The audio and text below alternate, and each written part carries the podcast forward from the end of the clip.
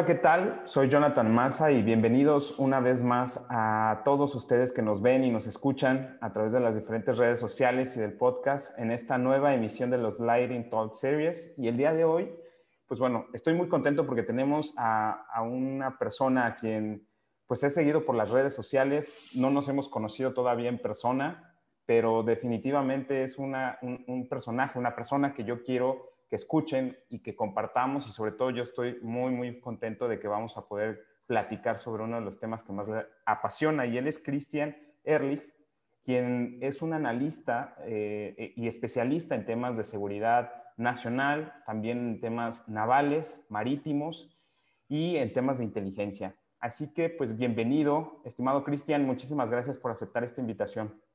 No, hombre, gracias a ti, Jonathan. Es un gusto estar contigo y con las, las personas que, que te escuchan y el agradecido soy yo, sobre todo porque yo creo que estamos en el, en el, mismo canal en el sentido de que en México hacen falta espacios para platicar de temas estratégicos en general y, y puntualmente temas relacionados con defensa. Así que no, encantado, encantado. Gracias a ti, yo. Muy bien, pues vamos a entrar de lleno un poquito para que nos platiques, a ver, platícanos. Sobre todo, a mí me ha llamado mucho la atención, eh, pues bueno, eres pues joven, o sea, yo podría decirte que eres una persona joven para estar eh, involucrado también en estos temas. Tu experiencia, pues, sé por lo menos que es bastante amplia en, en, en, estos asuntos de seguridad y defensa, temas marítimos, has estudiado muchísimo, estás estudiando un doctorado. Eh, en fin, a ver, platícanos un poco cuál ha sido tu, tu trayectoria y, y, también por qué, por qué te has metido en estos temas tan interesantes. Sí, muy, muy buena pregunta. Mira, este, para hacerte una historia larga, una historia corta. Eh, creo que el hecho de que vengo de familia militar, tanto por el lado de mi papá como por el lado de mi mamá, yo creo que eso ha, influido mucho en, mi vida, en, tratar de seguir y entender más de estos temas. Eh, del lado de mi papá, tanto mi papá como mi abuelo fueron eh, oficiales de la Fuerza Aérea Alemana. Y del lado de mi mamá mexicana, su papá, es decir, mi abuelo materno, fue eh, capitán de transmisiones en el ejército mexicano y toda esa familia también militar este, hacia atrás, incluso hacia la revolución. En fin, eh, creo que eso ya viene en, la parte familiar muy marcado. Ahora, yo estudié eh, ciencias políticas y trabajé después de graduarme varios años haciendo consultoría de inteligencia, inteligencia de riesgos, que ciertamente está relacionado con, con los campos de, de seguridad y de defensa.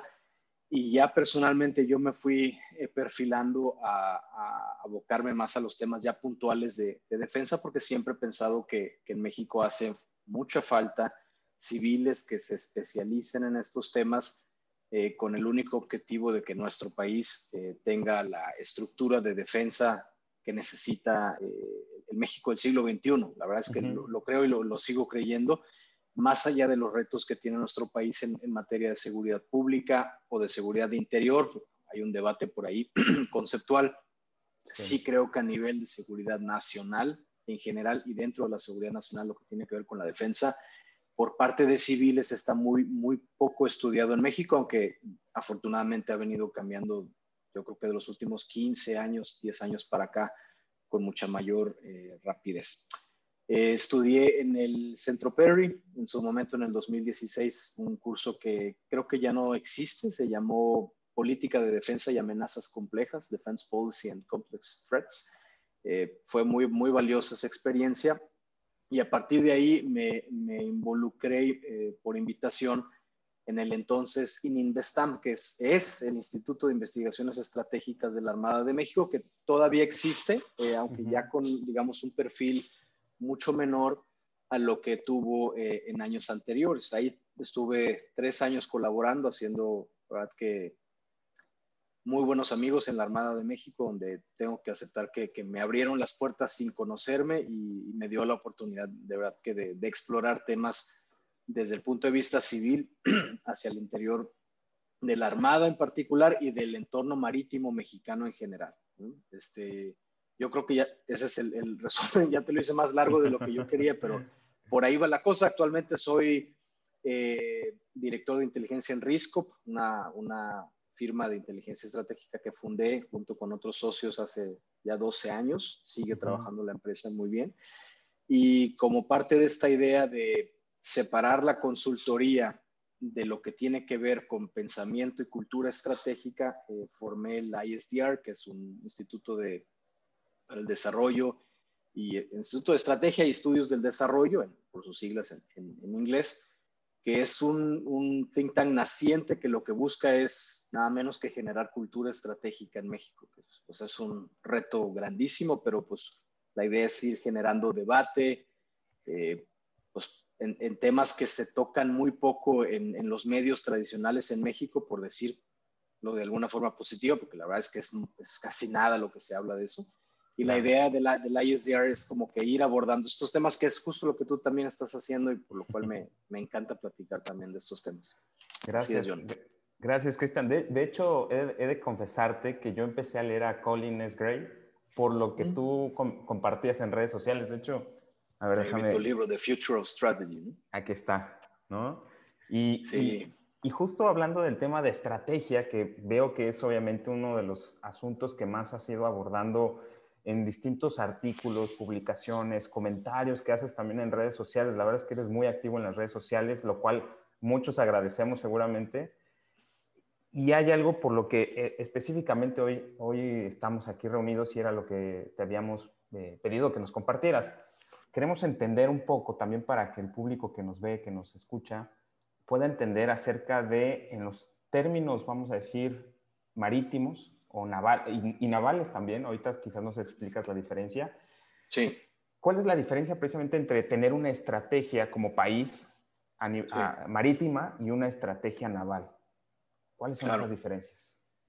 Mira, primero hay que, entender que el, mar tiene dos, dos, dimensiones en lo que hace a su, a su uso o a sus funciones.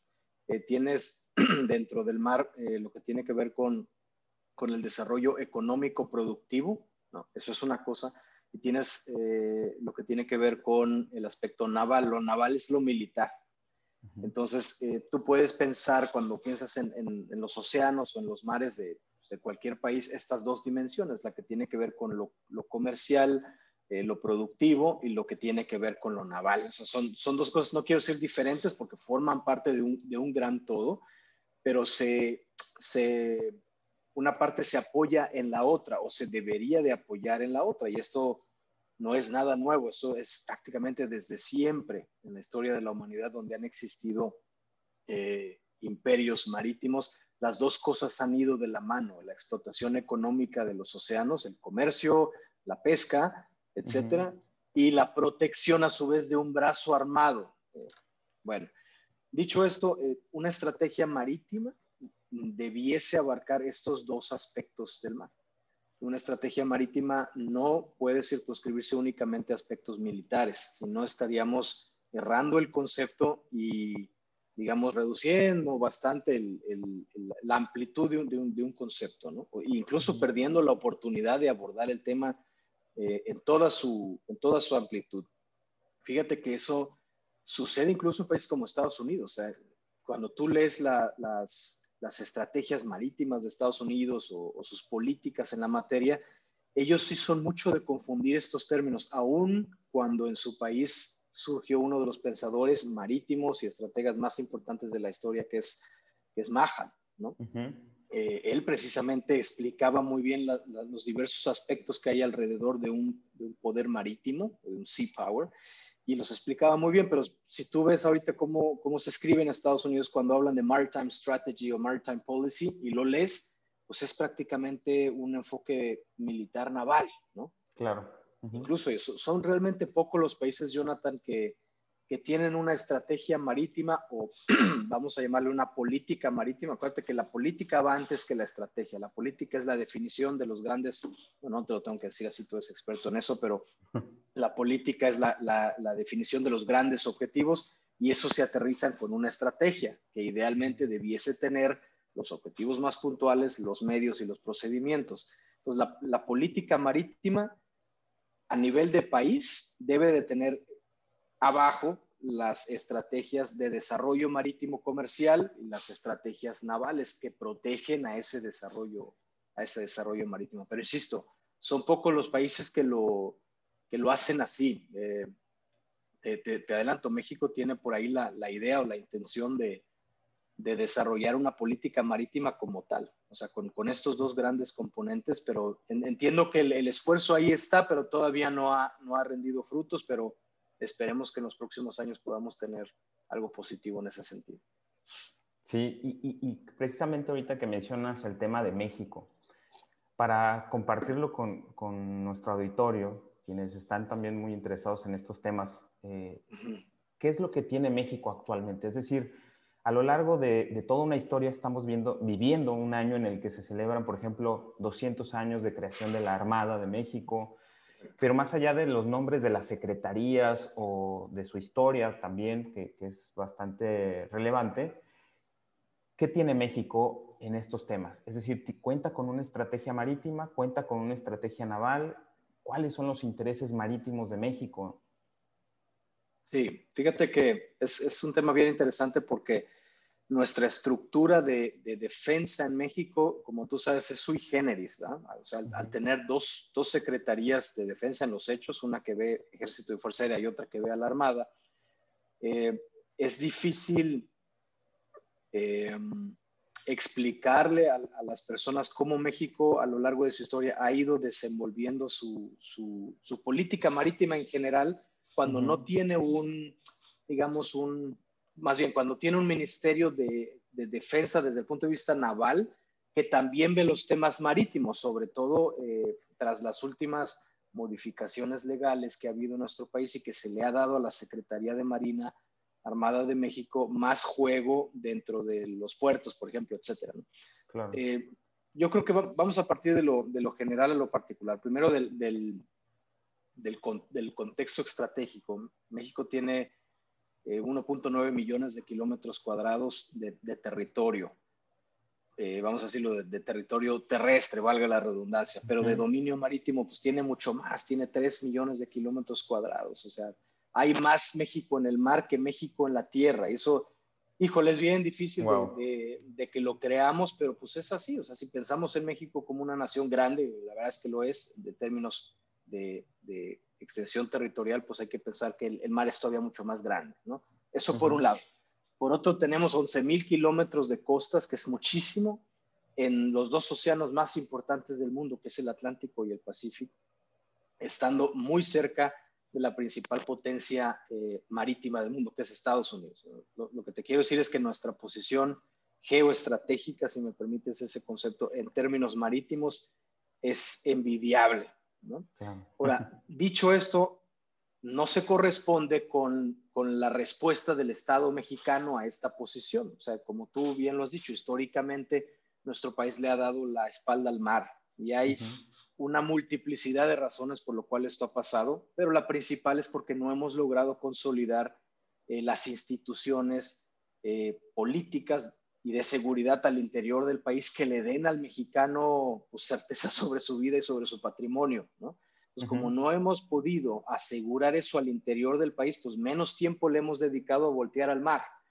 Claro. Sin embargo, yo creo que eso va a cambiar, eh, eso va a cambiar y eventualmente México va a tener que, aceptar que se encuentra en una posición muy ventajosa con relación a los océanos. El siglo XXI es también un siglo de, de los mares, más del 90% del comercio se mueve por mar y mucho de ese comercio pasa incluso por las vías marítimas de comunicación de México, sobre todo en el Pacífico. Y eh, si tomamos en cuenta el crecimiento de China, y no solo de China, sino de otras potencias en el teatro Indo-Pacífico, con el cual nosotros tenemos salida, pues México tendría que sí o sí voltear al mar. Eh, ahora, dicho esto, no tenemos como tal una estrategia marítima nacional todavía. Y hace falta, urge muchísimo, porque no quiero decir que hay un desorden en el sector marítimo en México, no es así, pero sí tenemos una enorme cantidad de, oportunidades en, la materia, por ejemplo, en, la, materia de construcción naval, y no, no, solo de buques militares, sino también pesqueros, etcétera hay una capacidad instalada relativamente buena en México y México pudiera tener costos muy competitivos en la materia frente a astilleros de otras partes del mundo. Eh, pero pues no tenemos una política marítima que a su vez en su interior tenga una política de desarrollo de la industria de construcción naval. Entonces, ah, pues, ¿qué hacemos? Estamos ahí muy, en pañales. Sí tenemos obviamente una estrategia naval porque pues, la Armada de México se ha abocado a desarrollar una estrategia en dos sentidos, eh, en función primero de sus realidades eh, presupuestales que le impactan en su diseño de fuerza, pero también hay que aceptarlo en función de una situación eh, estratégica en general, donde México no tiene grandes enemistades con países en el exterior. Entonces, nuestra estrategia naval, te la resumo, es, es básicamente simple, consiste en destinar pues prácticamente la totalidad, si no es que más del 90% al menos, de los medios navales de México para operaciones de tipo guardia costera y un poco destinado a operaciones propiamente dichas de defensa naval. Eh, eso, eso podría cambiar en el futuro. Yo creo que hacia allá va la Armada de México. Va a balancear todavía mejor, creo yo, estos dos roles. Creo que el rol de guardia costera o constabulario, en, si me permites traducir del constabulary al español, creo que eso va a seguir siendo importante en términos de seguridad marítima, pero eh, el componente de defensa exterior, en, hablando de medios navales como tal, eh, buques de línea, buques de apoyo logístico, etcétera. Eso México sí, sí lo adolece y, va a tener que invertir en eso si quiere ser un país respetado en el siglo XXI. Claro. Y ahorita que mencionabas estas, por así decirlas, dos características, dos misiones que tiene en este caso la, Secretaría de Marina, mencionabas por un lado eh, la seguridad marítima, que como bien lo habías comentado, tiene que ver más con esta eh, salvaguardia o, garantizar el Estado de Derecho en los mares mexicanos, en el mar territorial y en la zona, zona económica exclusiva, y la otra que es de defensa exterior. Eh, ¿Cuáles son las perspectivas para México, ahorita que ya mencionabas que, que pues, probablemente va a estar avanzando sobre todo en estos aspectos, sobre todo cuando vimos que en el sexenio pasado, y hablando, lamentablemente luego en México tenemos que pensar y hablar en, términos sí, e, Eso es terrible, sí. Pero, pero bueno, un, un, hito que se alcanzó en la administración anterior fue la construcción de la, de la fragata, de la Pola, eh, anteriormente llamada Reformador, que es este, patrulla oceánica a largo alcance, y ahora renombrada Benito Juárez. Pero este, esto representa un hito no solamente presente, sino también de posibles capacidades futuras para la Armada de México. Sí, mira, en el 1979, un, estudioso de las marinas del mundo definió su famoso triángulo, el triángulo de Ken Booth, donde habla de las tres funciones principales que tienen las fuerzas navales de todo el mundo. Por un lado es la de guardia costera o misiones constabulary, las que tú bien mencionaste. Por el otro lado está el de defensa exterior y el tercer elemento es el de diplomacia naval. Esas tres funciones son las de todas las marinas del mundo. Ahora, cada marina las balancea de acuerdo a sus prioridades, eh, posibilidades económicas sobre todo. ¿no? En, el caso de México, la función de guardia costera ha prevalecido por sobre las otras dos. Creo que eso ah. va a seguir sucediendo. Eh, sin embargo, lo que tiene que ver con, defensa exterior se va a ir ampliando poco a poco. Eh, como tú dices, en, la administración anterior se, tomó la decisión de que las dos fuerzas navales que tiene México, una en el Pacífico y una en el Golfo, se, dotaran de medios mínimos suficientes para tener eh, unas capacidades, aunque sea básicas, en materia de defensa exterior.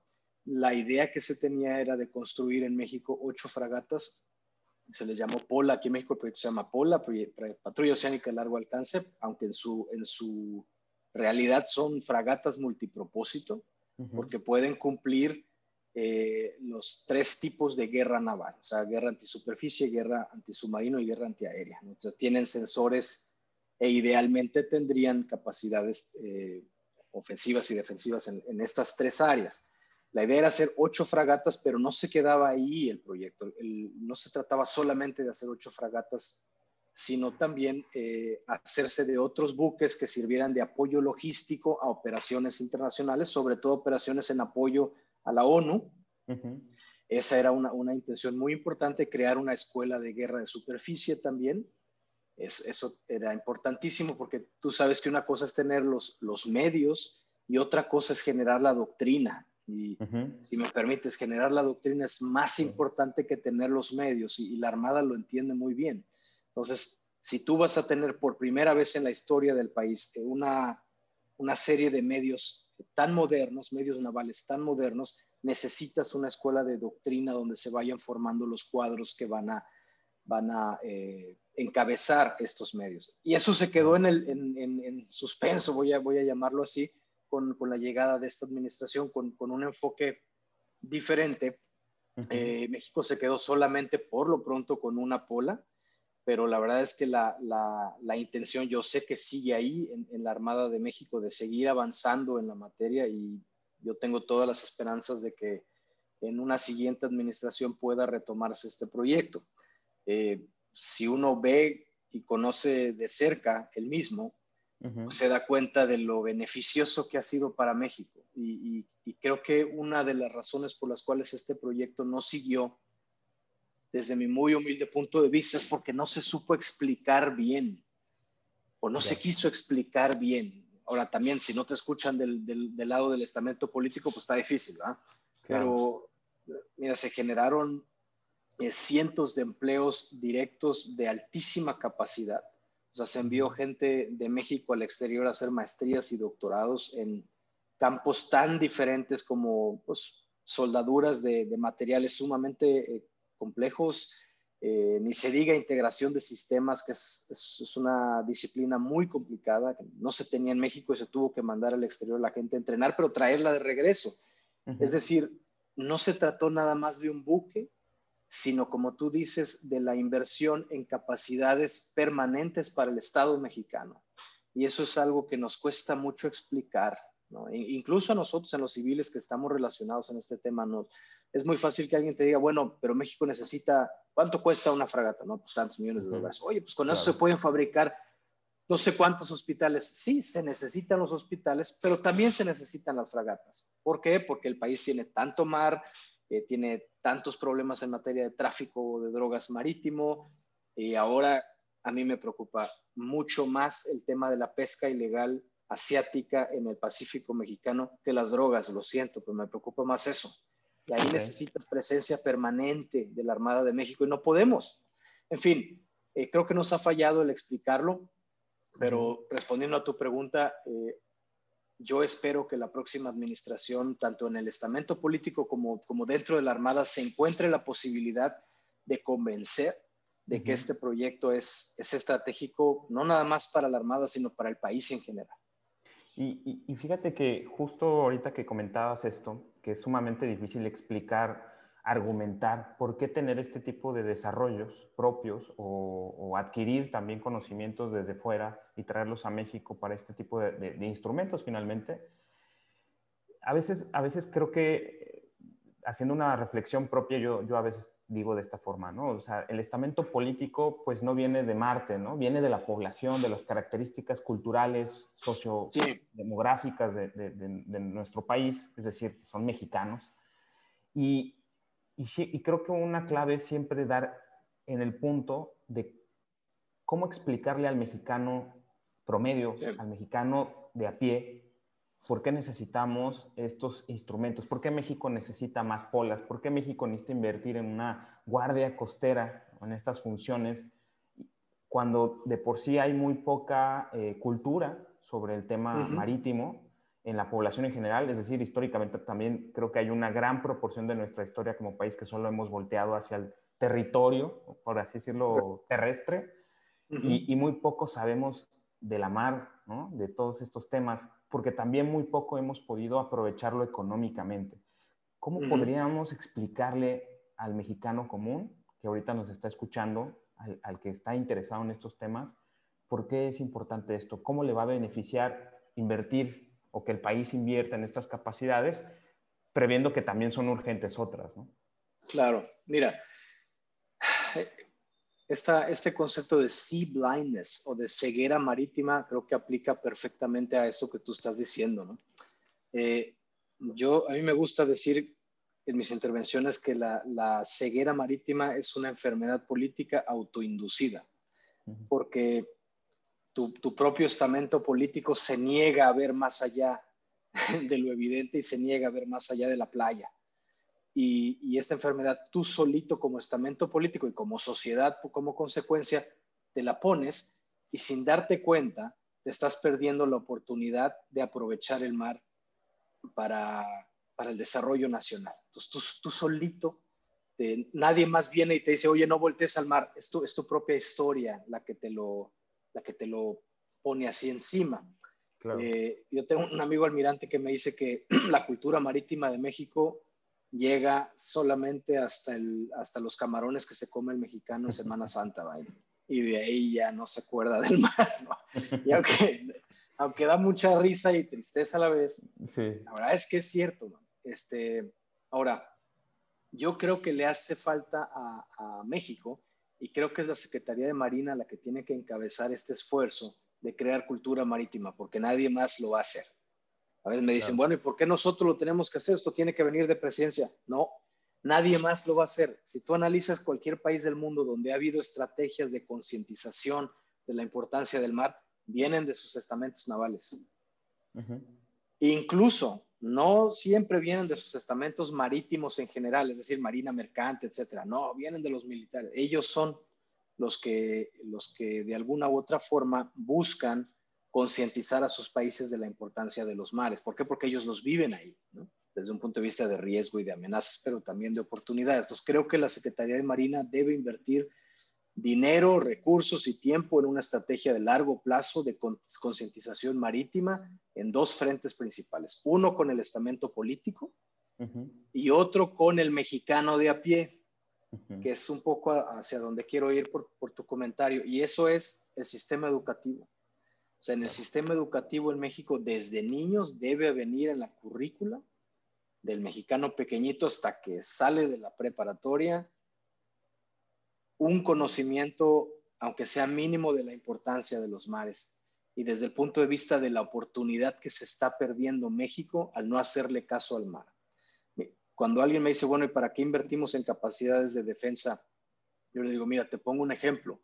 Eh, y cuando puedo sacar el mapa, lo saco. No siempre está uno cargando mapas y todo en la calle, ¿verdad? Pero, bueno, este, ves este, este mapa muy famoso de la organización Global Fishing Watch, donde tú te metes y puedes ver eh, la suspicious o la actividad eh, sospechosa de pesca ilegal, que es pesca ilegal, el 90% de lo que viene en ese mapa, de flotas asiáticas en el Pacífico mexicano que entran y salen de ella nuestra zona económica exclusiva. Primero hay que explicarle al mexicano qué es la zona económica exclusiva porque también es un concepto relativamente nuevo, ¿no? Eso viene apenas desde los años 80 y entró en vigor hasta el 94, es, muy nuevo, ¿no? Entonces hay que decirle al mexicano, mira, eh, tenemos más mar que tierra, y si en tierra hay tantas riquezas en México, imagínate lo que hay afuera.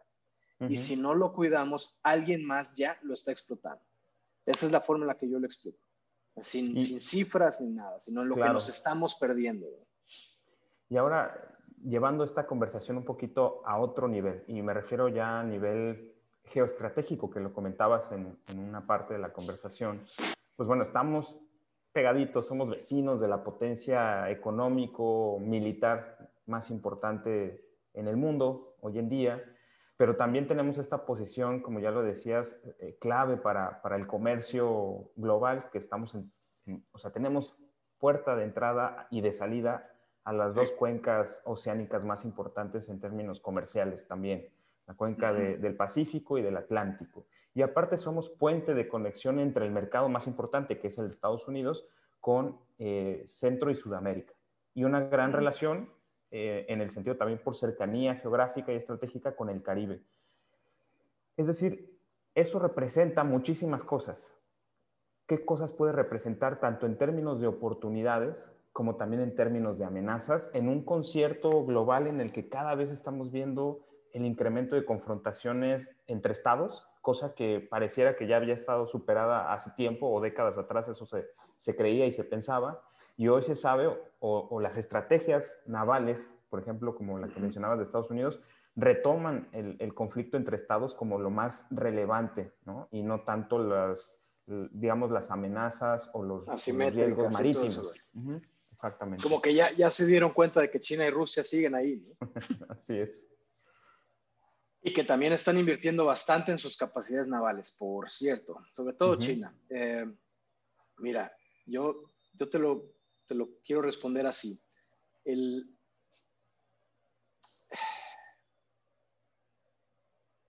el mar es solo uno, decía por ahí un, un explorador.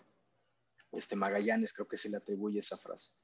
Y si lo, si lo analizas, tiene razón. Eh, al final de cuentas, no, no, no hay varios océanos y varios mares. Es un solo cuerpo de agua porque todo se comunica. Bueno, eso mismo sucede con lo que pasa encima del mar. Es decir, el, comercio marítimo global, que como platicábamos hace un momento es más del 90% del comercio del mundo, se mueve en, buques, eh, lo tienes que entender como un sistema. Y tú sabes que si un sistema está eh, relacionado en sus partes, si tú eh, golpeas una de sus partes, afectas el funcionamiento en general del sistema. Pongo el ejemplo del, buque de Evergreen en, el canal de Suez de hace algunos meses, que hasta hubo memes y todo en ese sentido. ¿Te acuerdas? El buque que quedó varado en, el canal de Suez y afectó el comercio global tremendamente. Bueno, y eso es nada más un buque en un choke point, en un, cuello de botella marítimo importante. Imagínate que un grupo de terroristas cibernéticos afecta la capacidad del canal de Panamá de mover sus esclusas eh, de forma eficiente durante una semana. Imagínate lo que provocaría eso en todo el mundo, o sea, la escalada de precios. De, Ahora imagínate que lo hagan en los diversos eh, puertos del mundo importantes. Lo, que te quiero decir es que todos los puertos y todos los mares están conectados. Y México, al, estar tan relacionado con los océanos, necesariamente debe entenderse como parte fundamental del sistema. Si al sistema lo afectan, afectan a México. Y eso, eso cuesta explicarle al, mexicano de a pie, pero también al, al, estamento político. Yo creo que tú lo has, lo has vivido. Es, es difícil explicarles de que el mundo es un sistema cada vez más interrelacionado y lo que pasa en China nos pega a nosotros inmediatamente. Ahora, lo, aterrizo al caso marítimo y mexicano con un, ejemplo. Hay, buques de carga que salen de, la costa este de China que van hacia la costa este de Estados Unidos. Entonces, llegan primero a la costa oeste de Estados Unidos, Seattle, etcétera, y descienden hasta eh, Los Ángeles, y de ahí bajan por todo el Pacífico mexicano, muy cerca de nuestras costas. Esa es una de las carreteras marítimas, si me permites el nombre, en inglés es Sea Lines of Communications, SLOCs, más importantes del mundo y está en nuestros mares y no lo sabemos. Entonces, la responsabilidad que tiene México de cuidar esa parte del, del mundo no es nada más por seguridad nacional de México, es para seguridad internacional. Por eso Estados Unidos está, oye México, estás cuidando bien ahí porque por ahí pasan buques importantísimos que vienen de Asia y que bajan por México hasta Panamá, cruzan Panamá y suben hasta Nueva York, por ejemplo. Bueno, si no tenemos la capacidad de, de mantener el buen orden marítimo en esas vías de comunicación que pasan cerca de nuestras costas, simplemente las navieras buscan otras opciones y eso le pega a México. ¿Por qué? Porque esas navieras también llegan a los puertos mexicanos. Claro. Entonces, con eso quiero decir que la responsabilidad de México eh, en mantener un orden marítimo estable es importantísimo y para eso necesitamos capacidades navales, al menos para nuestra área de influencia directa. La verdad es que en este momento no las tenemos como quisiéramos y sí eh, creo que debemos invertir en eso. Y por último, ya porque estamos llegando a la última recta de esta conversación, recordemos que luego son conversaciones bastante ágiles también, esa es la idea. Eh, quiero preguntarte, ¿qué pendientes ya en el ámbito de lo legislativo, hablando, ya hablamos un poco del ámbito político, del estamento político al nivel de política, eh, pero por ejemplo, nuestros legisladores en el Congreso de la Unión en México, ¿qué tareas pendientes tienen, por ejemplo, la Comisión de, Marina y, legislación sobre estos temas? ¿Cómo se le puede ayudar a México? La, la importantísimo, la primera, la primera tarea que tiene la comisión, eh, las comisiones de, Marina, tanto en, la Cámara Baja como en la Cámara Alta, es conocer el entorno marítimo mexicano.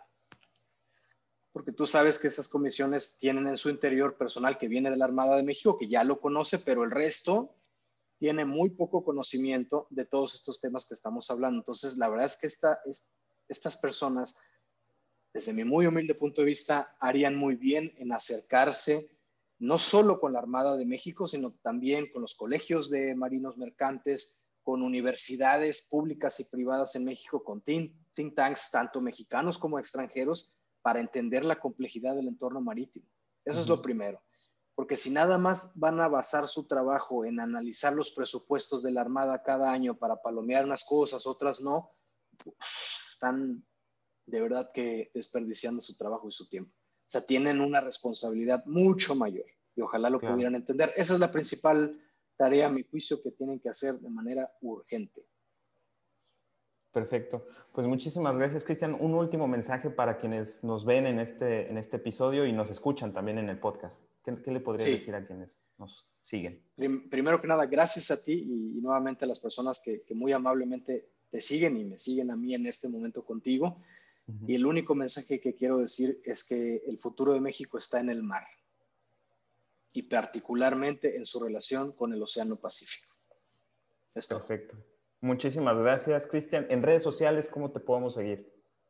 Eh, mira, si quieres, eh, lo, puedes poner ahí en el... Es un poco difícil por mi apellido y tantas H's que tiene y todo, pero es CJ Erlich M, como me encuentras en Twitter, que es realmente la red en la que, en la que más participo. Perfecto. Pues muchísimas gracias a ti por haber aceptado esta invitación, por esta conversación tan interesante y sobre todo tan informativa. Y también pues gracias a todos los que nos ven y nos oyen a través de los diferentes canales del Institute for Democracy and Innovation. Y pues muchísimas gracias nuevamente. Te mando un fuerte abrazo y seguimos para alguna otra ocasión también invitarte para hablar de otros temas. Encantado. Gracias, Jonathan. Un fuerte abrazo. Hasta luego. Hasta luego. Bye.